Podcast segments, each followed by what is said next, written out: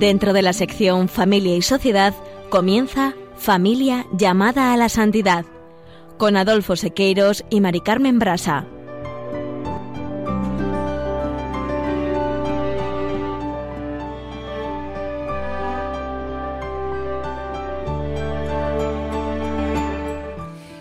Buenos días, queridos oyentes de Radio María y familia Radio María. Bienvenidos un lunes más al programa Familia llamada a la Santidad. Feliz Navidad.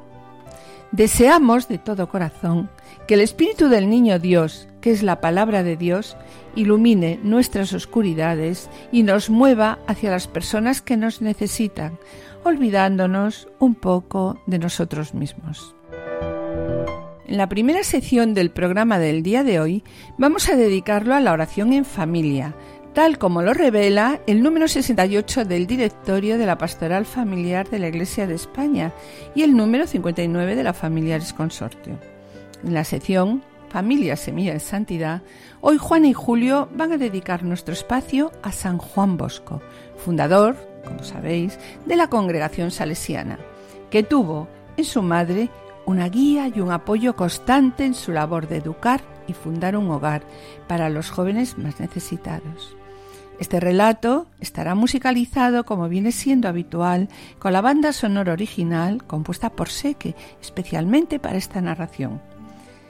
En el colofón vamos a presentarles el testimonio de una familia que ha abierto, nos ha abierto a Radio María las puertas de su casa para que los oyentes de Radio María recemos con ellos, sus hijos y sus nietos ante el Belén y finalizaremos este programa con la oración presentada para la Jornada de la Sagrada Familia que se celebró ayer, día 27.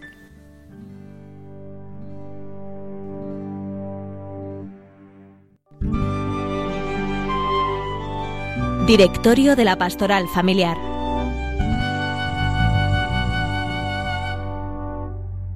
Mis queridos oyentes, ya ha llegado el Señor a nuestros corazones y estamos disfrutando de unos días preciosos en los que las familias nos reunimos en torno al Belén, por lo que pensamos que es un buen momento para reflexionar sobre la oración en familia.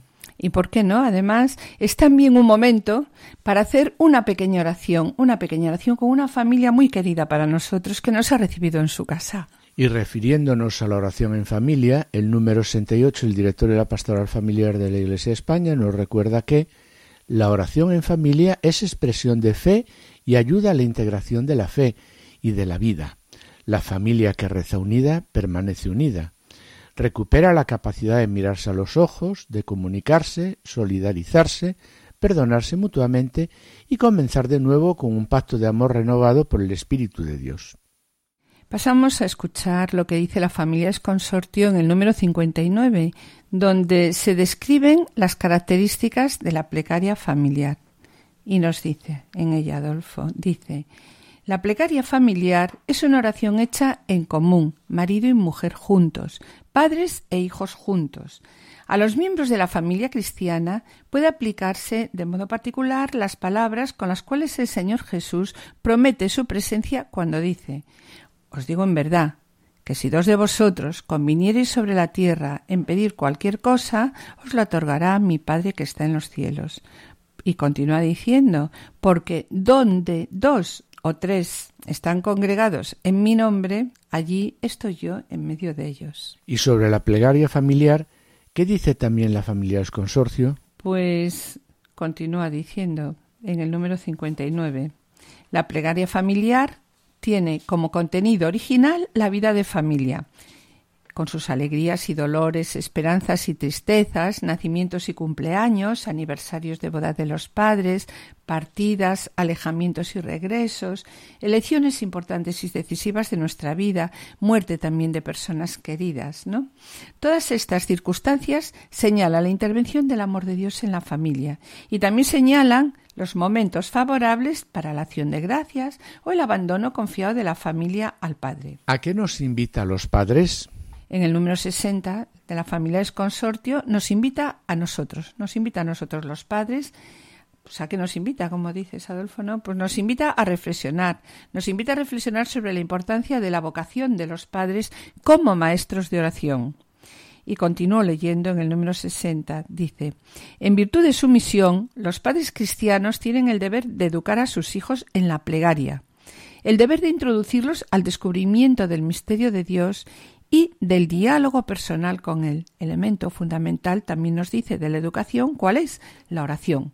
Y un elemento fundamental de la educación a la oración, cuál nos dice que es el ejemplo. Y Mari Carmen, ¿cómo podemos dar ese ejemplo? No es fácil, pero mediante el testimonio, mediante el testimonio de los padres. ¿Y cómo? Pues orando juntos, orando juntos el padre y la madre, que los niños lo vean. Orando juntos el padre y la madre con los niños, con sus hijos. Esto va empapando profundamente el corazón de los niños, dejando huellas que posteriores acontecimientos de la vida pues no van a lograr borrar. El padre Cafarel en Une Maison de Prière, una casa de oración en la Nodor describe la oración en familia como el momento que comunica vida a los esposos y a la familia presentando algunas de las claves de lo que ha de ser la oración familiar. Y dice, para adentrarnos en el misterio de la oración y la vida familiar. El padre Cafarel nos dice, en primer lugar, conviene percatarse de la importancia del cuerpo en la oración. El gesto corporal es siempre un gesto concreto, en este caso, doblar las rodillas. De ahí que la oración familiar ha de tener un lugar, un sitio determinado, una hora y un tiempo asignado. El gesto manifiesta más el amor que la palabra. La oración es una acción cuyo primer motor es el afecto, es decir, surge de una unión afectiva con aquel al que amamos, Cristo, porque Él nos amó y nos ama primero. Por eso, Adolfo, si recuerdas, ¿no? La Carta de las Familias de Juan Pablo II, en el número 4, dice La oración refuerza la solidez y la cohesión espiritual de la familia. En la medida, nos dice Juan Pablo II, en la medida en que la familia profundice en la oración, lejos de ver la oración como una carga, experimenta la oración como una liberación desde lo más íntimo de su ser, y la vida y oración se entretejen en una unidad cada vez más profunda, haciendo realidad la caridad conyugal y familiar. Sí, Mari Carmen, y continúa diciendo Juan Pablo II sobre la oración. La oración cristiana es una oración filial que se dirige del Hijo al Padre. Y así nos lo enseña Jesús cuando Estando Jesús con sus discípulos, uno de ellos le dijo, Maestro, enséñanos a orar. En respuesta a esta petición, el Señor confía a sus discípulos y a su Iglesia la oración cristiana fundamental, el Padre Nuestro. Sí.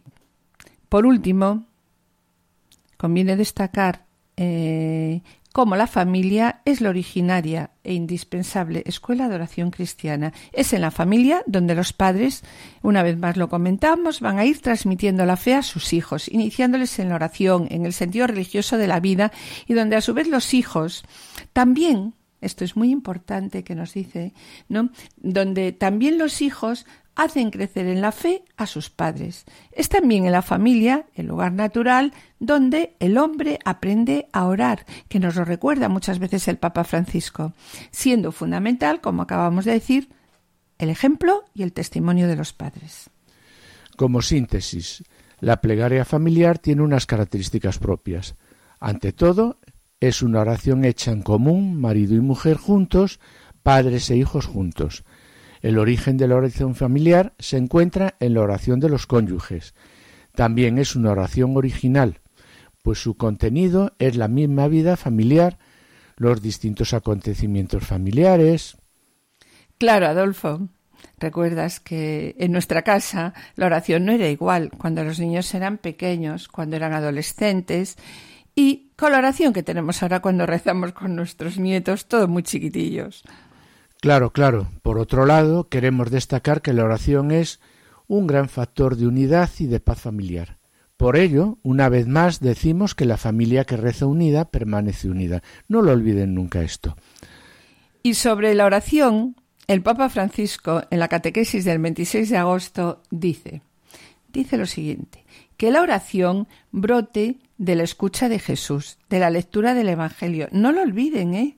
Cada día hay que leer un pasaje del Evangelio De ahí brota la oración y de esa oración brota la confianza con la palabra de Dios. ¿Hay esta confianza en nuestra familia? Nos dice el Papa, obligándonos a reflexionar sobre esto, ¿no? Y continúa diciendo, tenemos en casa el Evangelio, pero bueno, abrimos el Evangelio alguna vez para leerlo y para leerlo todos juntos. También nos dice el Papa, rezamos el rosario, rezamos algo juntos, toda la familia. El Evangelio, leído y meditado en familia, es como un pan bueno, un pan bueno que nutre el corazón de todos. Y por la mañana y por la noche y cuando nos sentamos en la mesa, aprendemos a decir juntos una oración, con mucha sencillez. Es Jesús el que viene entre nosotros, como iba a la familia de Marta, María y Lázaro. Y continúa diciendo el Papa Francisco, una cosa que tengo en el corazón y que he visto en las ciudades hay niños que no han aprendido a hacer la señal de la cruz. Tu mamá, papá, enseña a tu niño a rezar, a hacer la señal de la cruz. Esta es una tarea hermosa de los papás y de las mamás. Sobre esta tarea que pide Francisco a los padres y madres, mis queridos oyentes, vamos a presentaros hoy una sencilla grabación muy entrañable para nosotros, que nos envió al móvil un padre rezando por la noche con sus hijos, una niña de cinco años y un niño de dos años. De esta grabación queremos destacar, en primer lugar, la importancia del testimonio, ya que este padre dirige la oración a sus hijos de la misma manera que sus padres lo hacían con él cuando era pequeño. En segundo lugar, también nos emocionó escuchar cómo en esta espontánea y sencilla oración los niños piden por sus hermanitos, sus hermanitos que están en el cielo y que no pudieron llegar a nacer. ¿Cómo? Jesucito, vamos. Vale. Una, dos, ¿sí? Jesucito de mi vida. Es niño como yo, por eso te quiero tanto y te doy mi corazón. Tómalo, Tómalo tuyo es y mío no. Ángel de la guarda, dulce compañía, no me abandones ni de noche ni de día. Cuentas tiene mi cama, cuatro angelitos guarda mi almohada. Por mamá, por papá, por Marlita, por los hermanitos, por Javi Luqui.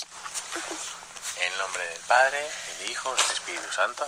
Después de escuchar esta grabación que, como os acabamos de comentar, nos enviaron al móvil, queremos recordar una vez más que es en la familia donde los padres van transmitiendo la fe a sus hijos, iniciándoles en la oración, en el sentido religioso de la vida y donde a su vez también los hijos hacen crecer en la fe a sus padres. Es también en la familia el lugar donde el hombre aprende a orar, como nos dice el Papa Francisco, siendo fundamental, como acabamos de comentaros, el ejemplo y el testimonio de los padres.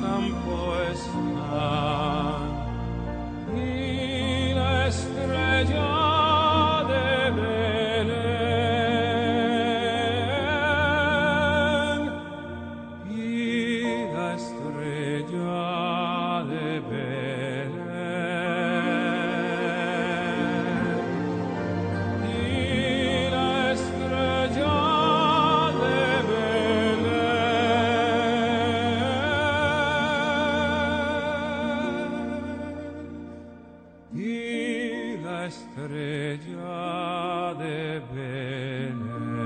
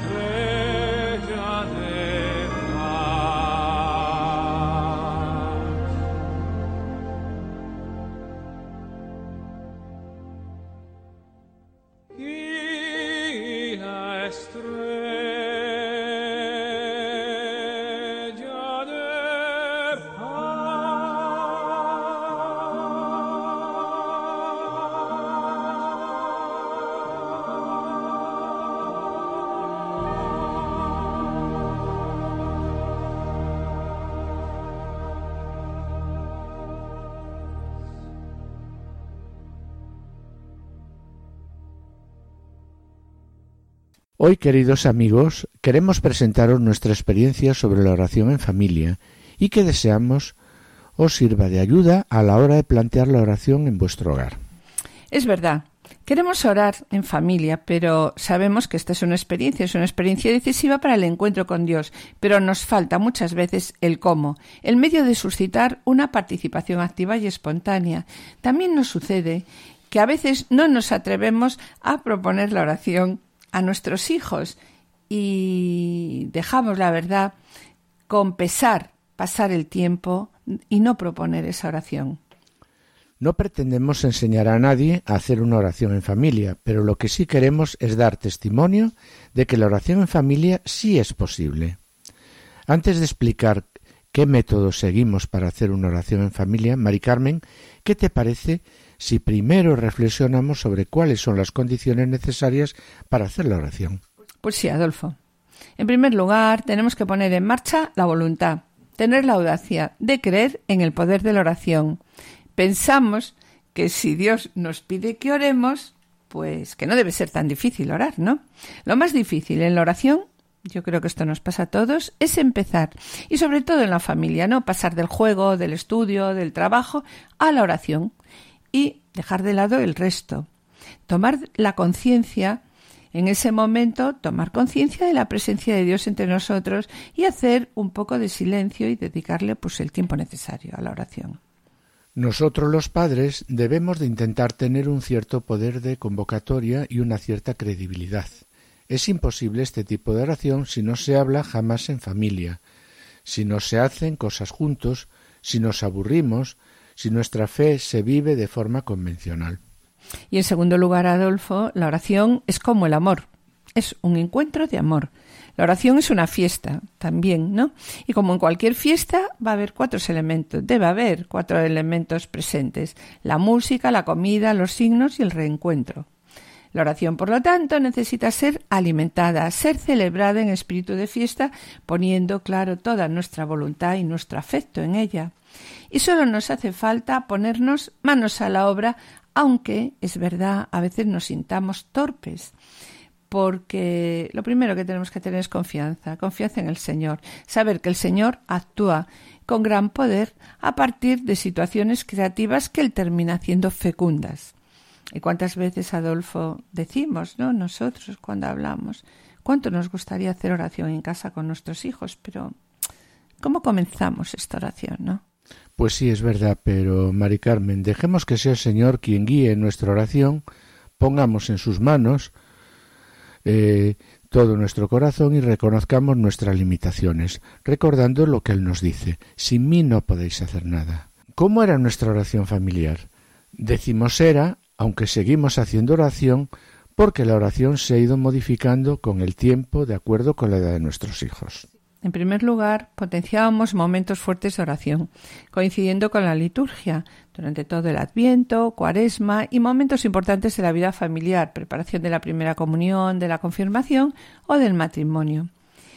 Cuando nuestros hijos eran mayores, tenían seis o siete años, organizamos la oración en casa. Hasta ese momento rezábamos en la mesa, por la noche al acostarlos, en la Eucaristía, pero a partir de esa edad podemos, mm, empezamos a dar importancia de la oración en familia. Sí, recuerdas, Mari Carmen, que para ello utilizábamos documentación de las fichas de catequesis y oraciones que empezaban a hacer en el colegio, más tarde documentación de convivencias y un librito de doce esquemas de oración en familia publicado por equipos de Nuestra Señora, aproximando nuestro modo de orar al modo de orar con los niños en sus catequesis.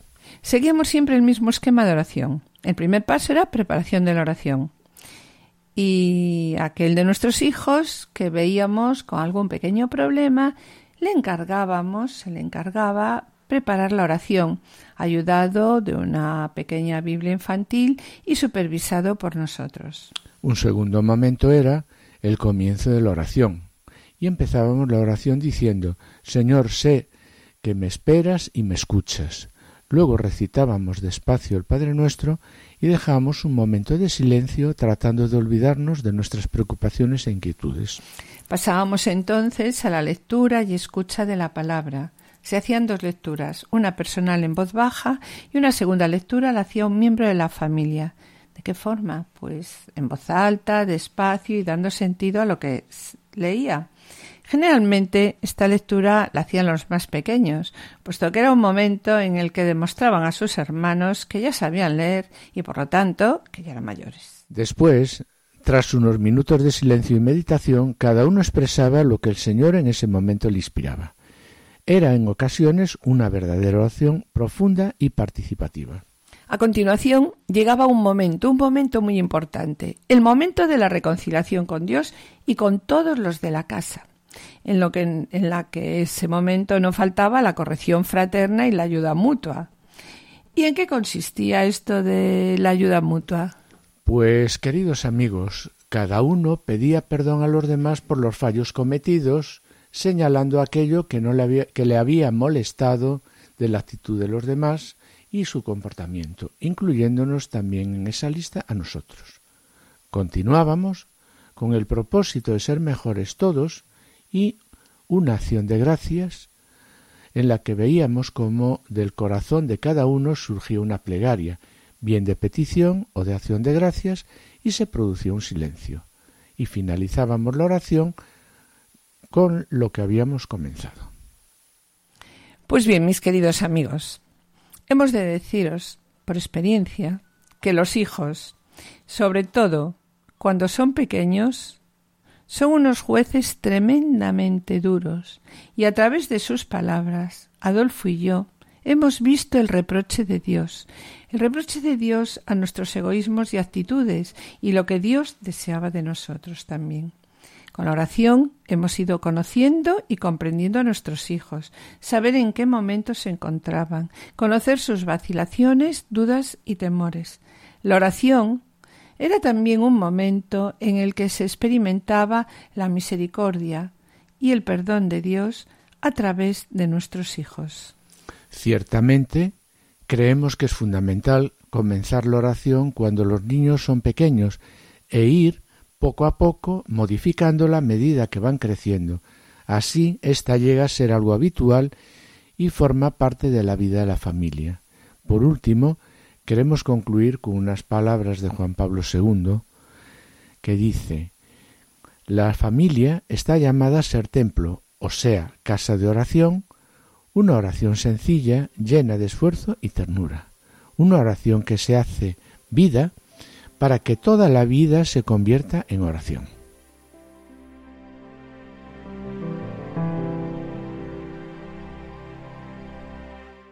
Noche de paz noche de Dios, claro sol, brilla ya y los ángeles cantando están. Gloria a Dios, gloria al Rey celestial. Duerme el niño Jesús. Duerme el niño Jesús.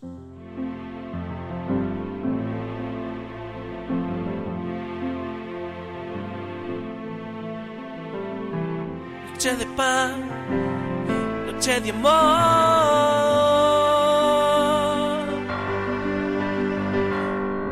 noche de paz, noche de fe, el portal de Belén vibra en cánticos al Redentor, dulces cánticos al Redentor, que esta noche nació.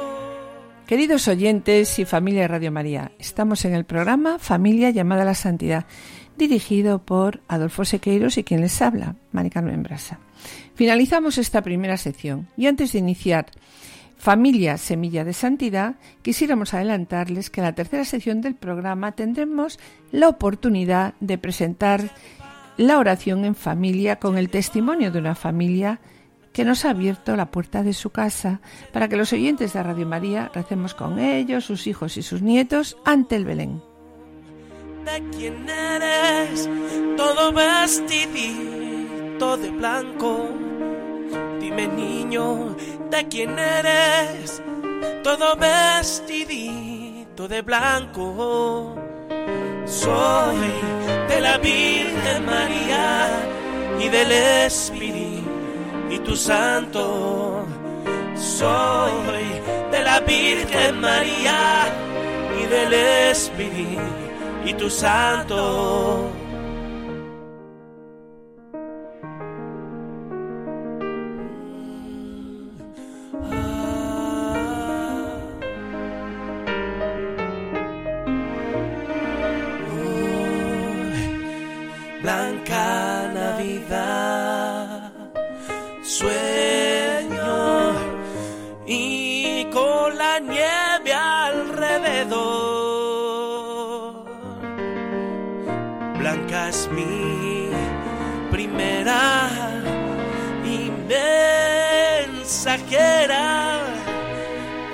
De paz y de puro amor. Oh, Noche de paz. Noche de paz. Noche de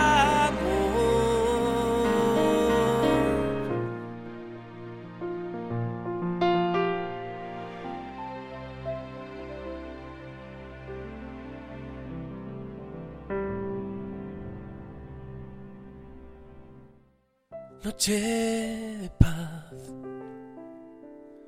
noche de amor.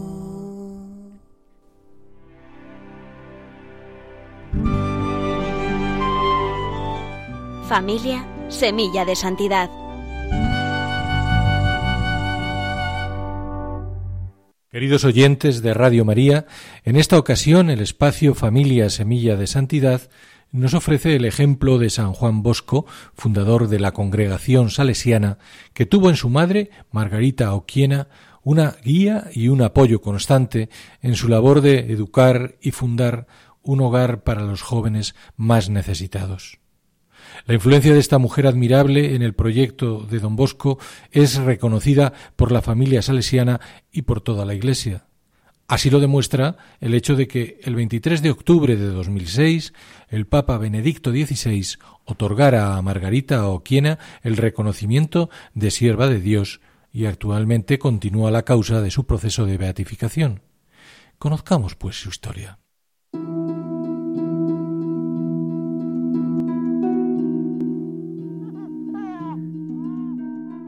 Margarita Oquiena nace en 1788 en Asti, Italia. A los 24 años se casó con Francisco Luis Bosco, que era viudo y padre de Antonio, un niño de apenas cuatro años. En 1817, tras cinco años de matrimonio, Francisco muere y Margarita se convierte en una viuda de, de 29 años con cuatro personas a su cargo, Antonio, que tiene nueve años, y los dos hijos nacidos de su propio matrimonio, José Luis y Juan Melchor, de cuatro y dos años. Además, al cuidado de los tres niños se sumaba la dedicación a su suegra, de 65 años, que estaba minusválida.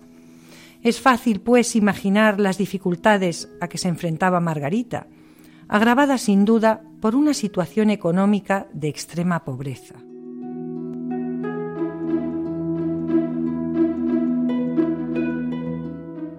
San Juan Bosco nos relata de manera extraordinaria el recuerdo de estos primeros años. Dice, tenía solamente dos años cuando mi padre murió. Al hacerse cargo de nosotros, mi madre tuvo que ocuparse de la casa y del trabajo que hacía mi padre en el campo. Ella era una mujer fuerte, pero el trabajo del campo es muy duro y ella sola no podía con todo. Mis hermanos y yo la ayudábamos. La cocina era el lugar de tantos diálogos y vida compartida. La cocina era el corazón de la casa. Así es y aquí fue donde aprendí el sentido de la caridad, paciencia, generosidad para con el extranjero y extraño que llama a la puerta buscando comida. Más que eso, Jesús era prácticamente como uno más de la familia, y mi madre, Margarita, me enseñó de memoria algunos pasajes de la Biblia. Nosotros no pudimos ir a la clase de catecismo, así que ella misma nos enseñó nuestra fe. Aquí, en este lugar, comencé a tener una sencilla pero profunda relación con Dios. En mi familia aprendí a respetar y a tener confianza en Dios Todopoderoso, pero también el Dios de cada día, familiar, parte de mi vida ordinaria.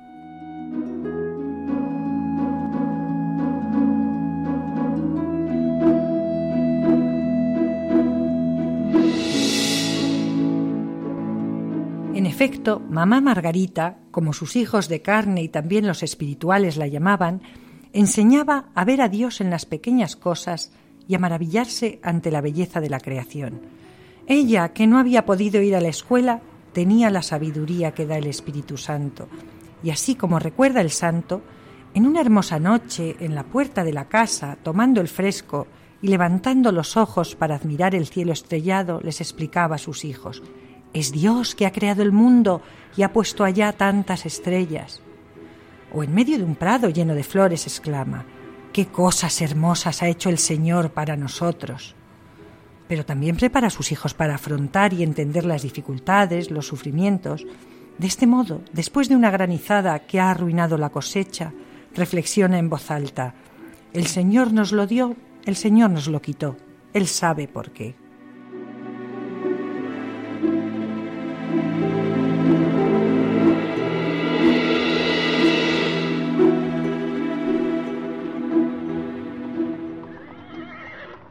El trabajo en el campo era duro. El joven Juan se iba fortaleciendo en medio de las dificultades, pero siempre con la guía y el cuidado amoroso de su madre. Su biógrafo, Robert Skiel, nos recuerda sus palabras. En nuestra casa, dice, había que trabajar para vivir. Mi madre daba ejemplo. Aún me parece oír sus palabras con un fuerte eh, acento piamontés. Mala la bandera nunca encuentra buena piedra. Quien no trabaja no come. Era activa como una abeja y la imitábamos. Mi primer campo fue nuestra tierra de Ibequi. Sembraba, segaba, podaba la viña, hacía la vendimia, recogía y prensaba la uva.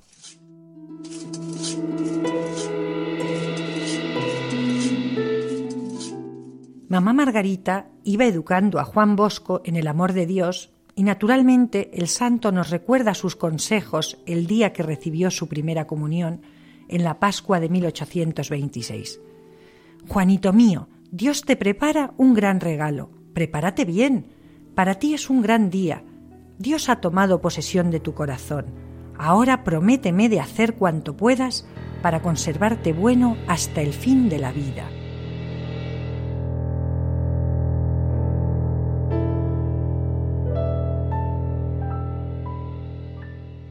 Sin embargo, estos momentos de felicidad se veían empañados por las disputas familiares, ya que el hermano mayor, Antonio, sentía celos de la relación siempre armoniosa entre la madre y el hijo pequeño. Por ello, Este se vio obligado a trabajar como criado en una granja durante dos años.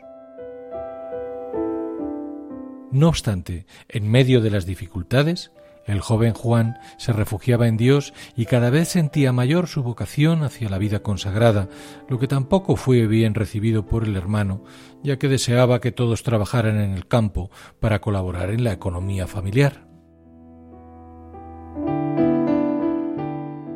En efecto, el camino no era fácil para nuestro santo. Incluso el párroco de Castelnuovo intentaba disuadirle del deseo de convertirse en religioso franciscano pero nuevamente contaba con la fuerza de la madre. El párroco advirtió a mamá Margarita con estas palabras muy explícitas. trate de que abandone esa idea. Usted no es rica y tiene ya bastantes años. Si su hijo se va al convento, ¿cómo podrá ayudarla en la vejez? Sin embargo, esto no coincidía con el sentir de la madre.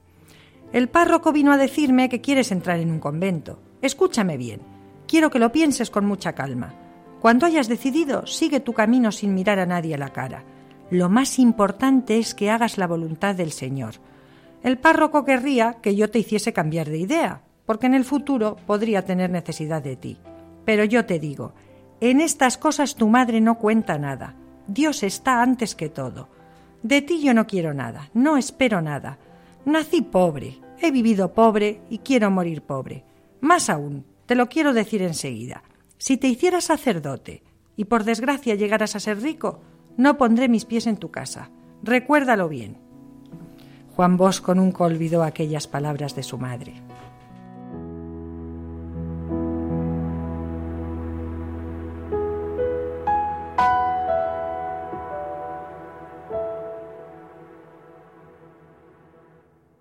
La trascendencia del testimonio cristiano que impregnaba la vida de Margarita tiene un ejemplo extraordinario en el sueño profético que Juan Bosco tuvo a los nueve años. En él se vio rodeado de muchachos que decían malas palabras, y cuando intentó impedirlo de forma violenta, se le apareció un personaje que se opuso diciéndole No con puños, sino con amabilidad vencerás a estos muchachos. ¿Quién me estaba pidiendo hacer algo imposible? Él me respondió yo soy el hijo de aquella a quien tu madre te enseñó a saludar tres veces al día. Mi nombre, pregúntaselo a mi madre.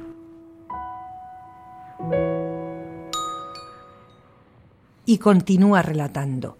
De repente apareció una mujer de majestuosa presencia. Yo estaba confundido. Ella me llevó hacia sí y me cogió de la mano me di cuenta que todos los niños habían desaparecido y en su lugar vi todo tipo de animales, perros, gatos, osos, lobos.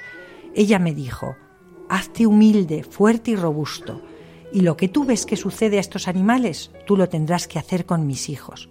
Miré alrededor y vi que los animales salvajes se habían convertido en mansos corderos. Yo no entendí nada y pregunté a la señora que me lo explicara. Ella me dijo, a su tiempo lo comprenderás todo. Cuando lo conté por la mañana, mi madre intuyó, quién sabe, a lo mejor llegas a ser pastor de almas.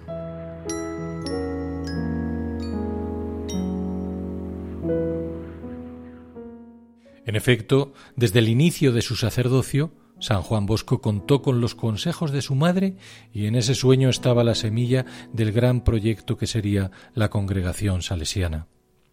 Cuando Juan Bosco fundó el oratorio de Baldocco, en Turín, para acoger amorosamente a jóvenes despreciados por la sociedad, dedicados a la mendicidad e incluso la delincuencia, nuevamente acudió a su madre.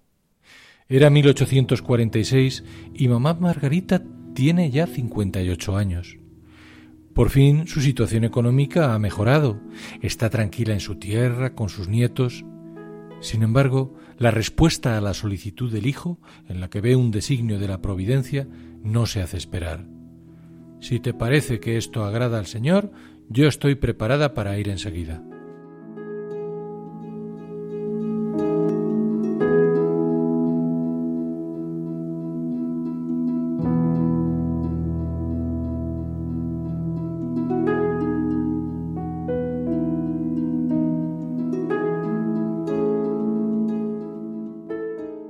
Así es, En 1846 llegó a la casa de Baldocco y permaneció allí hasta su muerte, ocurrida diez años después. En el tiempo en que mamá Margarita estuvo en el oratorio, preparó la comida, lavó y remendó la ropa de aquellos pobres muchachos, les prodigó amor y cuidados. Don Bosco lo recuerda con estas palabras. Mi madre sobresalía en el arte de agradar a nuestros chicos. Aún los estoy oyendo pedir Mamá, una manzana. Mamá, no tengo pañuelo. Se me ha roto el pantalón. Sonriente, discreta, estaba siempre atenta.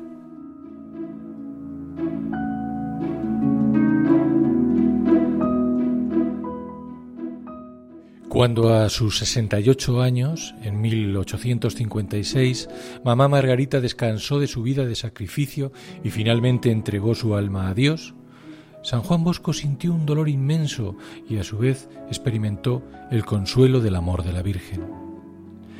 Le doy gracias por reconfortarme a la muerte de mi madre Margarita. La mañana de ese día celebré la misa e hice esta oración. Mi buena madre, Aquí estamos mis hijos y yo sin madre. Tenéis que ocupar su lugar. Una familia como la mía no puede prescindir de madre. Os confío, pues, a todos mis hijos. Velad por ellos. Cuidad de sus almas, ahora y siempre. Esa misma mañana, otra madre tomó el relevo. Su gran manto se había desplegado como dos alas inmensas para proteger con cariño a todos los niños pobres de Baldocco.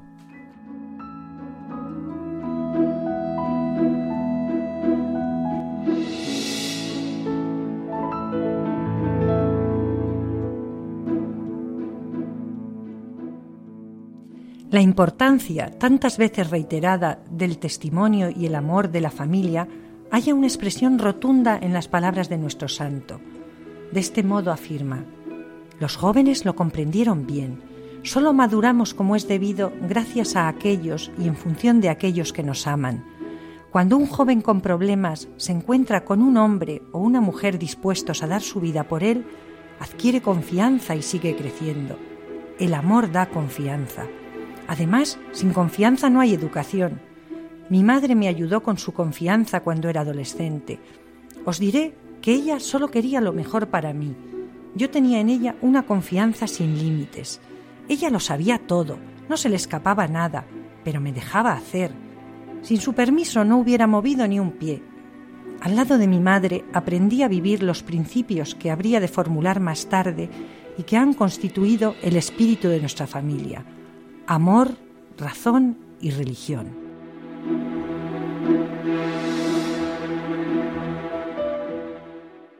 Que estas hermosas palabras, todo un camino de santidad para la familia sirvan de guía en nuestros hogares. Hasta el próximo programa, que Dios les bendiga.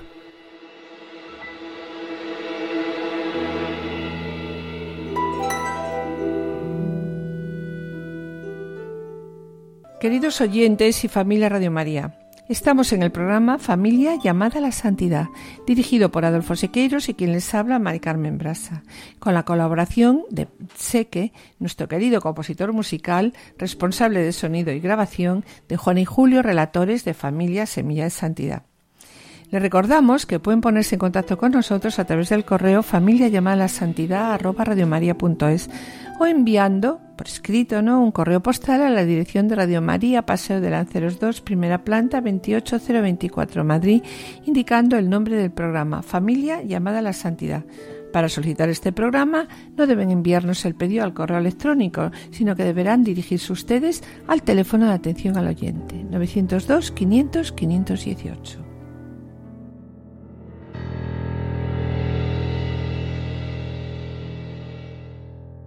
Esta Navidad del año de la misericordia quisiéramos que llegara a todos los hombres la buena noticia del Dios hecho carne por amor. Para colaborar a ello nació Radio María, como nos recordó el Papa Francisco el pasado mes de octubre. Radio María, fino alla sua nascita, si è proposta l'obiettivo di aiutare la Chiesa nell'opera di evangelizzazione. Para ayudar a la Iglesia en la obra de la evangelización En esta campaña de Navidad queremos agradecer de corazón vuestras oraciones, la entrega de nuestros voluntarios y la generosidad de cuantos estáis aportando vuestro donativo, domiciliación bancaria, donaciones en especie y un largo, etcétera. Tú también puedes colaborar llamando al 902 500 518 o entrando en nuestra página web www.radiomaria.es. Así, con tu aportación podremos seguir ayudando a la Iglesia a extender la buena noticia que hace posible decir con pleno sentido, feliz tiempo de Navidad y Año Nuevo.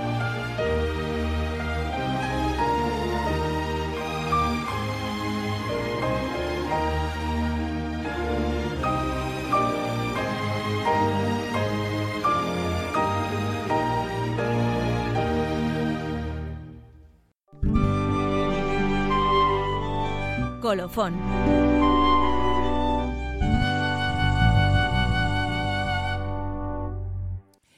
Y hoy, mis queridos oyentes, vamos a finalizar el programa con una oración.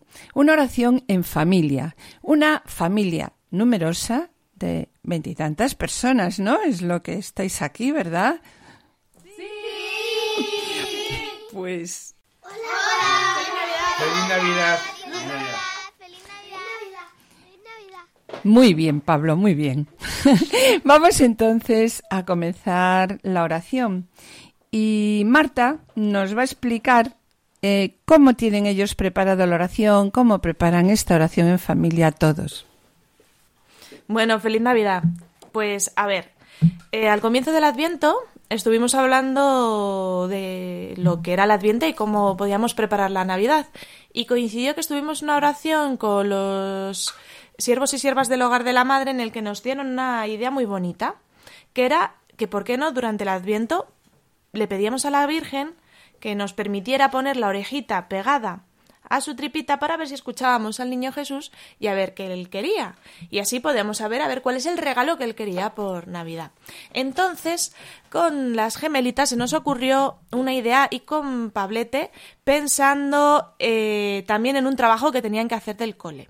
Y entonces decidimos hacer una virgen eh, que estuviera embarazada y entonces para todos poder poner la orejita. Pero era, lo hemos hecho entre todos, eh, recortando, pintando sobre una tabla de madera, llevamos todo el adviento por las casas preparándolo y la idea bonita es que el día de Navidad quitábamos eh, una parte del manto y claro, como la Virgen estaba embarazada, pues en realidad en las manos que antes se tocaba la tripita, tenía en sus brazos al niño Jesús. Entonces ahora Javi, el más pequeño de la familia, va a poner la orejita. ¿Ya? Y Usía va a colocarle el manto por encima del hombro y de repente... ¡ah! pues el niño... Pues vamos a ver qué pasó ese día. Y sucedió que mientras estaban en Belén, le llegó a María el tiempo del parto y dio a luz a su hijo. María lo envolvió en pañales y lo recostó en un pesebre, porque no había sitio en la posada. Bueno, y ahora, como todos los años, iros acercando con vuestro angelito, que cada uno tiene vuestro nombre, para ofrecérselo al niño en el portal. Porque, eh, bueno, el niño Jesús lo que quiere es que le regalemos nuestro corazón. Así que vamos a presentarle cada uno nuestra oración.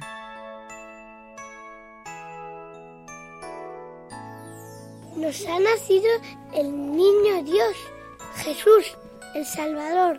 Damos gracias a Dios. Virgen María, en la víspera de la Navidad, te pedimos que, como madre, te pedimos que, ante la venida de tu Hijo, que se hace uno más entre nosotros, mañana, día de la Navidad, podamos contemplar tu gloria. Esta, esta tarde es la, la víspera del acontecimiento más esperado. Él, bien, él viene como el Hijo de Dios para hacerse uno más entre nosotros y entrar en nuestro corazón. La estrella que marca el lugar donde nació Jesús no está en el cielo, sino en el suelo no hay altar y si está el niño envuelto de pañales acostado en un pesebre. Nos ha nacido el niño Dios un nuevo año se encarna por y para todos.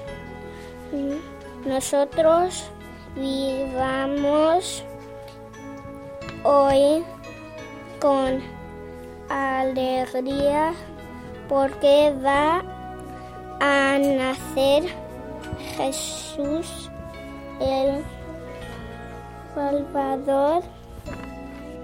Te pido estas navidades ninguna cosa aparte, aparte mi mente, mi corazón y mi vida, de la única importancia que eres tú, que vienes y me pides alojar en mi corazón. Oremos juntos esta tarde para que el espíritu de este niño, que es la palabra de Dios, ilumine nuestras oscuridades y nos mueva hacia los demás, olvidándonos un poquito de nosotros mismos. Petición. Yo le pido a Dios que la bisabuela Marita se ponga bien. Acción de gracias. Doy gracias por la creación. Petición. Me gustaría pedir por todas las personas que esta Navidad no tienen techo, pasan frío y hambre y no tienen nada para comer. Te pedimos que les ilumines y les guardes, que con tu manto, Virgen, les dé calor, y con tu luz, Jesús, les guíes para encontrar un techo. Te lo pedimos, Señor.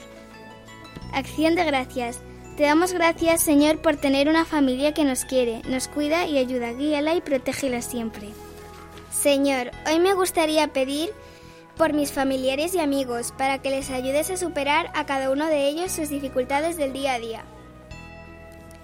Señor, hoy te quiero dar gracias porque soy muy afortunada de tenerte a mi lado, como padre y amigo, y por estar pasando una Nochebuena tan bonita.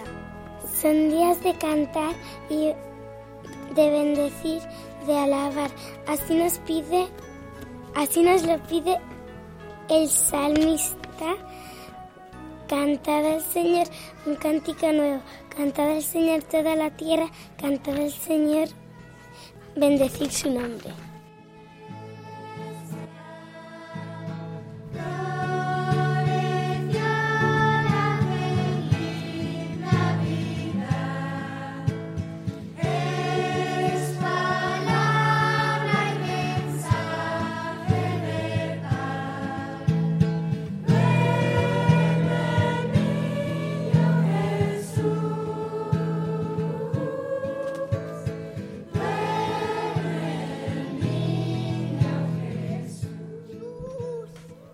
Después de escuchar este testimonio de vida y oración de esta gran familia, solo podemos dar gracias. Podemos darle gracias a ellos y dar gracias a Dios. Nos ha emocionado mucho vuestro testimonio, vuestra sinceridad y que nos hayáis acogido en vuestra casa.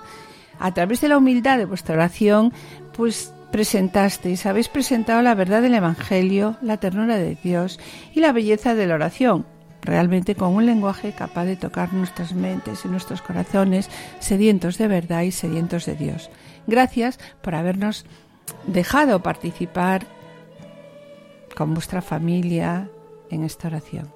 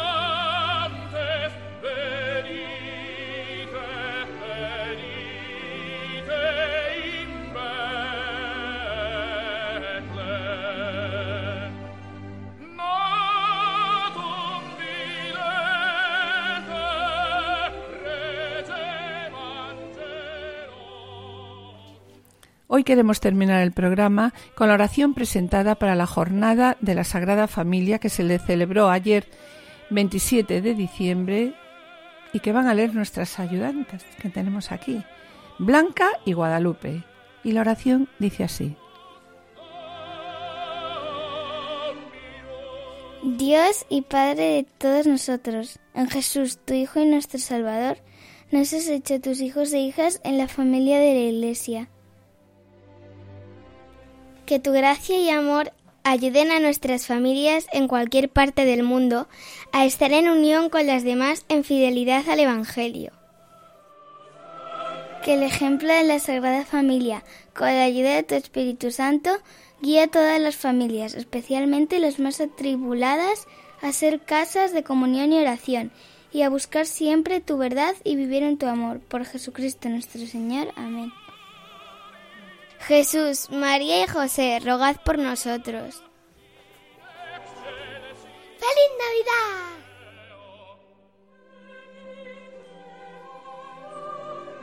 Y bien, mis queridos oyentes, tenemos que despedirnos. En la primera sección del programa del día de hoy, eh, el directorio la hemos dedicado a la oración en familia, tal como la revela el directorio y la Familiares Consortio. También hemos hablado de una pequeña experiencia personal, un pequeño testimonio de oración en familia en nuestra casa. En la sección Familia Semilla de Santidad, Juan y Julio han dedicado el programa Nuestro Espacio a la vida de San Juan Bosco, fundador de la congregación salesiana, que tuvo en su madre una guía y un apoyo constante en su labor de educar y fundar un hogar para los jóvenes más necesitados. En el colofón presentamos el testimonio de una familia que abrieron sus puertas, las puertas de su casa, a Radio María para que pudiéramos hacer una oración con ellos. Y por último, tenemos que despedirnos, no sin antes desearles pues una feliz Navidad.